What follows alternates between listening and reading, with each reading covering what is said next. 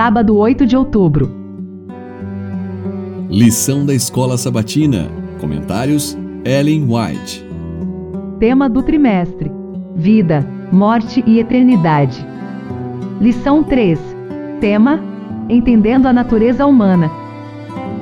Considerando as oportunidades da humanidade para a pesquisa, bem como a brevidade de sua vida, sua esfera de ação limitada e sua visão restrita, grandes e frequentes são seus erros nas conclusões, especialmente com relação ao julgamento dos fatos anteriores à história bíblica. Observe quantas vezes as deduções da ciência são revistas ou rejeitadas, assim como a prontidão com que os admitidos períodos de desenvolvimento da Terra são, de tempos em tempos, aumentados ou diminuídos em milhões de anos, e como as teorias sustentadas por diferentes cientistas estão em conflito entre si.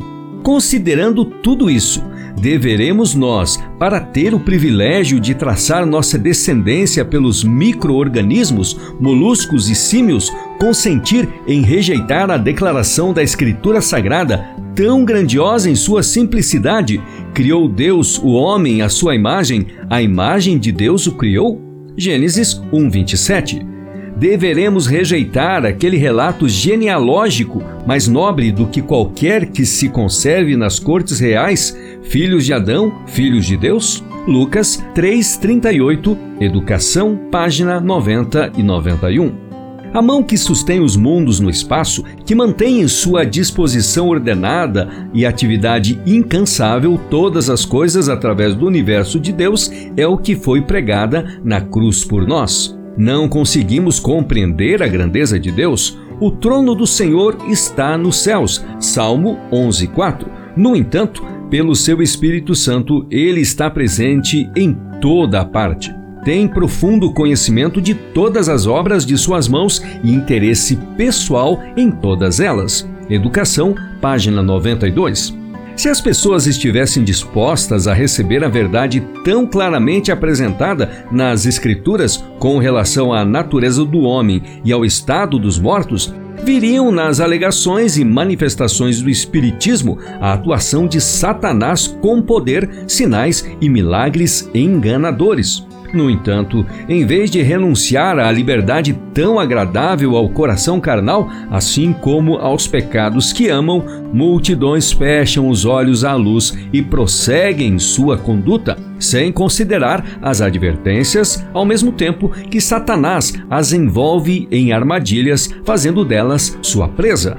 Por que não acolheram o amor da verdade para serem salvos? Deus lhes manda a operação do erro para darem crédito à mentira. Segundo Tessalonicenses 2, versos 10 e 11. Os que se opõem aos ensinos do Espiritismo enfrentam não somente os seres humanos, mas também Satanás e seus anjos. Entraram em luta contra os principados, potestades e forças espirituais do mal. Satanás não cederá um centímetro de terreno sequer, a menos que seja repelido pelo poder dos mensageiros celestiais. O povo de Deus deve ser capaz de enfrentá-lo como fez nosso Salvador, com as palavras: Está escrito. Satanás pode citar as Escrituras hoje, como citou nos dias de Cristo, pervertendo-lhe os ensinos para apoiar seus enganos. Os que disserem estar em pé neste tempo de perigo devem compreender por si mesmos o testemunho das Escrituras. O Grande Conflito, página 465.